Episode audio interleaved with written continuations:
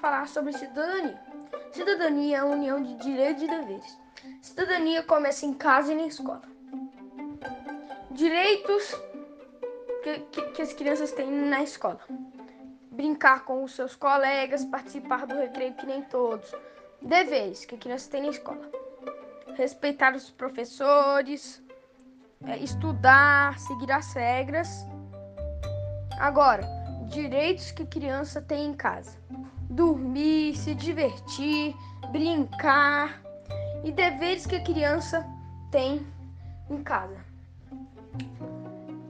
Ajudar os pais na, na, nos deveres, é, fazer a lição de casa, estudar para a prova.